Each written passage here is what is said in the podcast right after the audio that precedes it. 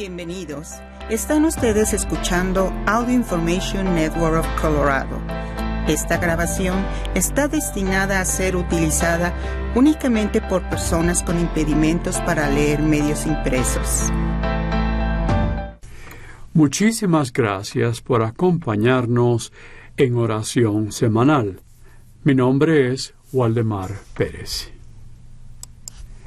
El corregir a alguien, especialmente un adulto, es una de las actividades más difíciles que podemos hacer.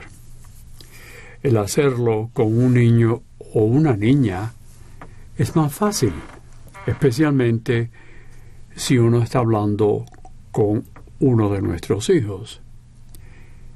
Lo que nos dice el Evangelio de hoy es en realidad acerca de adultos. Corrección y perdón. Lo que oiremos ahora en este pasaje es de San Mateo capítulo 18 con los versículos 15 al 20. Oigámoslo. Lectura del Santo Evangelio según San Mateo.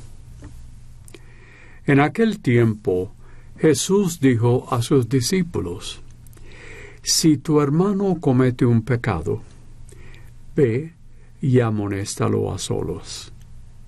Si te escucha, habrás salvado a tu hermano. Si no te hace caso, hazte acompañar de una o dos personas, para que todo lo que se diga conste por boca de dos o tres testigos. Pero si ni así te hace caso, díselo a la comunidad. Y si ni a la comunidad le hace caso, apártate de él como de un pagano o de un publicano. Yo les aseguro que todo lo que aten en la tierra quedará atado en el cielo y todo lo que desaten en la tierra quedará desatado en el cielo. Yo les aseguro también que si dos de ustedes se ponen de acuerdo para pedir algo, sea lo que fuera, mi Padre Celestial se lo concederá. Pues donde dos o tres se reúnen en mi nombre, ahí estoy yo en el medio de ellos. Palabra de Dios. Estas palabras que acabamos de oír y de leer es lo que Jesús le dijo a sus discípulos. Una pequeña regla para resolver problemas cuando uno de los miembros de la comunidad, porque eso es lo que San Pablo, perdón, San Mateo está haciendo en su comunidad. Así que si uno de los miembros de la comunidad tuviera una conducta inapropiada, que en este caso dañara quizás la comunidad. Eso es lo que tenían que hacer. Sin embargo, algo que nos ayuda a resolver algo con una persona ah, que sea conocida o un amigo o una amiga es simplemente algo también que puede pasar en nuestra casa con nuestra familia. El pasaje de hoy es uno de las dos ocasiones entre dos, bueno, no entre dos, entre todos los cuatro evangelios, que la palabra corregir es usada, como dije, en esos cuatro evangelios. En una, cuando Jesús le dice a Pedro, que Él sería la roca, el cimiento de la iglesia. Y también aquí cuando hay un problema de un pecado serio que podría dañar a la comunidad o a la iglesia en general. Algo necesario de resolver lo más posible. Jesús dice que hay que hacer un esfuerzo para poder ayudar a lo que podríamos decir pecador, si es que se puede decir de esa manera, para la comunidad. Primero, con una ayuda pastoral, una conversación entre dos personas. El que ofende, o podemos decir pecador, y un amigo, dos personas. El que ofende, el pecador otra vez, y un amigo o el líder de la comunidad. Esto es lo que Jesucristo nos dice. Hay que intentarlo primero. Si no es así, un esfuerzo es hecho con el apoyo de otro u otros miembros de la comunidad. Él especifica dos o tres personas para poder restaurar la acción que ha pasado. Aunque aún hablo de una comunidad eclesial, espero que pensemos en algo personal que nos pase más allá de la iglesia, la casa, como dije, o en el trabajo.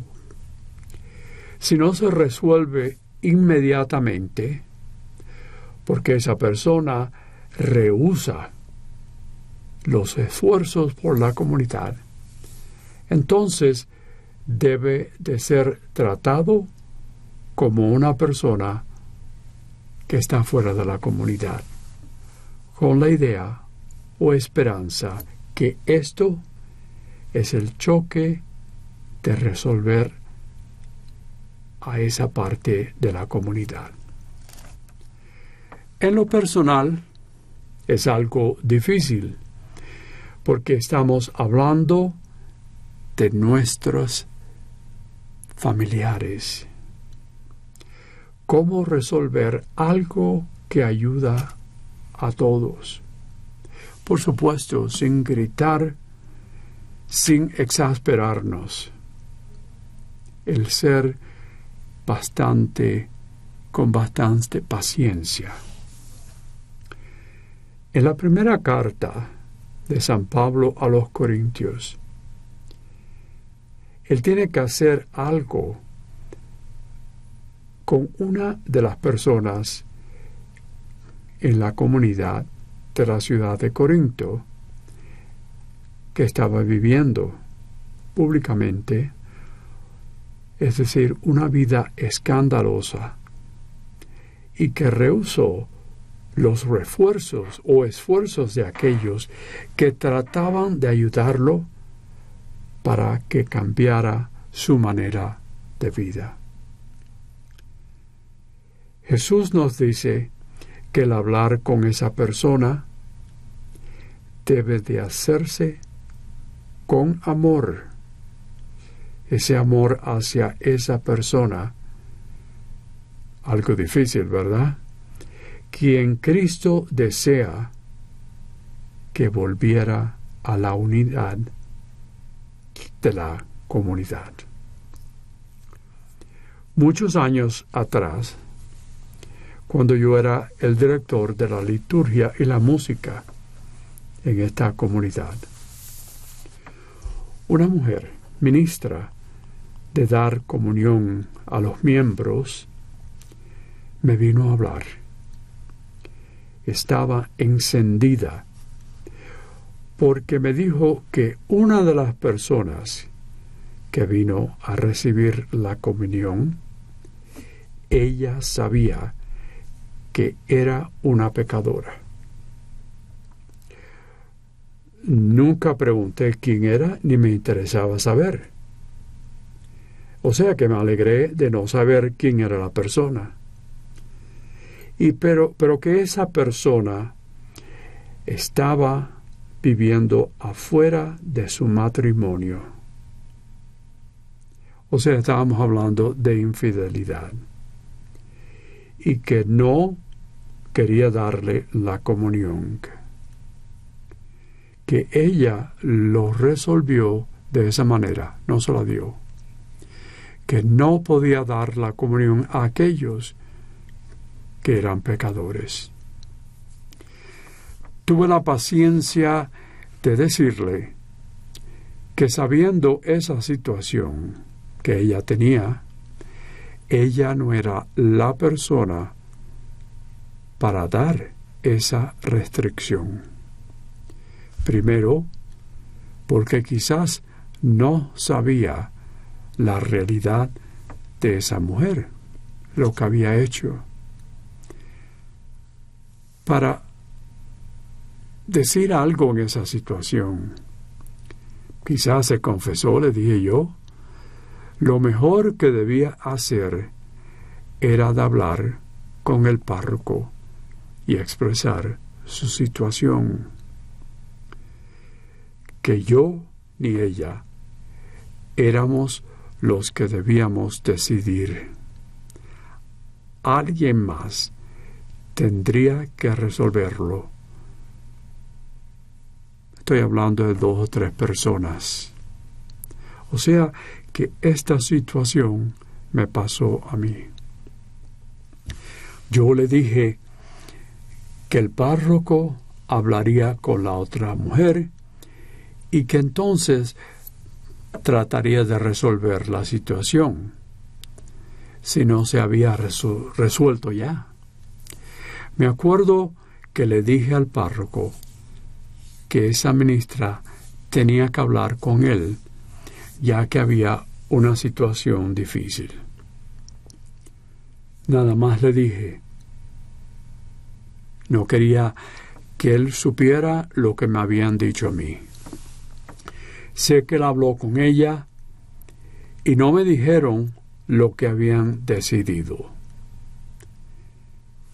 He estado siempre en la opinión que esa situación se resolvió principalmente al conocer estas palabras de este pasaje del Evangelio de San Mateo. Y también saber que esa ministra continuó siendo la ministra de la comunión. Como dijo Jesús, siempre con amor de las personas y la comunidad era la importancia. De esa manera, no son muchos los problemas que esa persona o alguienes podrían hacer y que quizás lo harían en una acción de dirección mala. Que eso fue lo que yo traté de disturbar de esa mujer que estaba encendida, como dije. Bueno, vemos que Jesucristo ayudó esta acción. Por parte de la comunidad con las palabras de yo les aseguro que todo lo que aten en la tierra quedará atado en el cielo y por supuesto las otras magníficas palabras de donde dos o tres se reúnen en mi nombre, ahí estoy yo en medio de ellos. Esa es la más importante de las maneras de hablar con una o dos personas pensando que Dios, que Jesucristo está con ellos. Hablar con la presencia del Señor. Y antes, por supuesto, de poder reinar el amor, el respeto y la corrección de hermanos y hermanas. Con Jesús vivo y por supuesto actuando.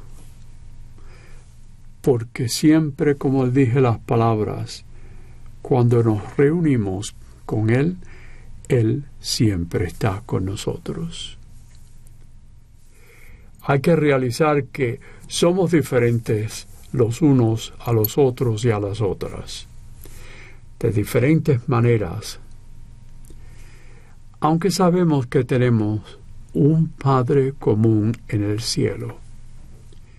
Y todo tenemos a Cristo como nuestro Salvador, que murió por nosotros, que todos deseamos en tiempo el disfrutar la vida eterna con nuestro Dios, eterna felicidad y amor.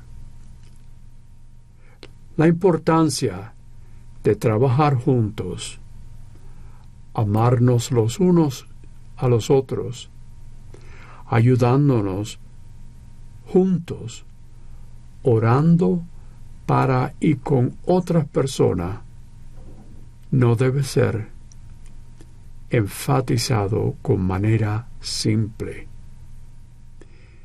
Mientras seguro al sendero de Cristo, y nos mantenemos con Él. Y otros,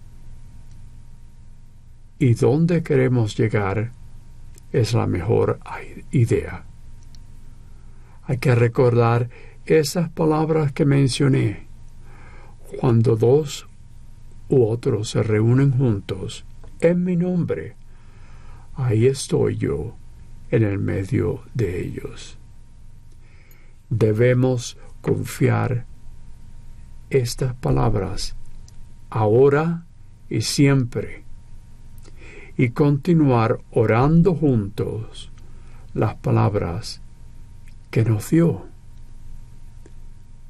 Padre nuestro que estás en el cielo, santificado sea tu nombre. Vénganos el tu reino. Hágase tu voluntad, así en la tierra como en el cielo. El pan nuestro de cada día, danoslo hoy. Y perdona nuestras ofensas, como nosotros perdonamos a los que nos ofenden. Y no nos dejes caer en la tentación, y líbranos de todo mal. Amén. Y ahora tengamos, tengamos un tiempo para adorar a nuestra a nuestro Dios por nuestra paz y la paz de otros y de naciones y pueblos que están en guerra. Oremos por los enfermos. Roguemos al Señor. Oremos por los fallecidos. Oremos al Señor. Oremos por la justicia y por el amor, amor entre nuestras familias, nuestra ciudad, nuestro mundo. Roguemos al Señor. Oremos por por los huérfanos. Roguemos al Señor. Oremos por el fin de la pandemia. Roguemos al Señor. Oremos por aquellas autoridades que cuidan a su pueblo. Roguemos al Señor. Oremos por lo que nos quedas de este verano, por aquellos que han recibido la lluvia y el viento de los huracanes, el fuego, los temblores. Roguemos al Señor. Oremos por aquellos que utilizan el avión o un carro y tren para ir a lugares para ver a sus familiares. Roguemos al Señor. Oremos por un aumento real de nuestra compasión sobre otros. Roguemos al Señor. Roguemos por aquellos que están confinados en sus hogares y que alguien venga a ellos para hablar y rezar. Roguemos al Señor. Oremos por aquellos que tienen hambre, sed y también sed, y el hambre de la justicia. Roguemos al Señor.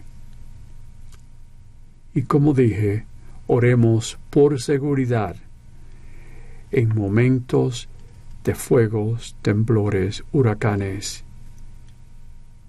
Roguemos al Señor. Dios de generosidad y amor, nos llamas a ser discípulos de tu Hijo Jesús y también ser corresponsales de todos tus dones.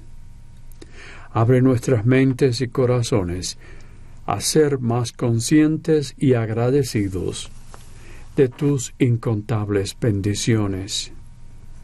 Transfórmanos por el poder de tu Espíritu a una vida de corresponsabilidad, llevada por una oración llena de fe, de servicio al prójimo y de poder compartir con generosidad. Enséñanos a ser fieles siervos de tu de tus dones y que muchos nos ayudan para poder redoblar estos dones que nos has dado.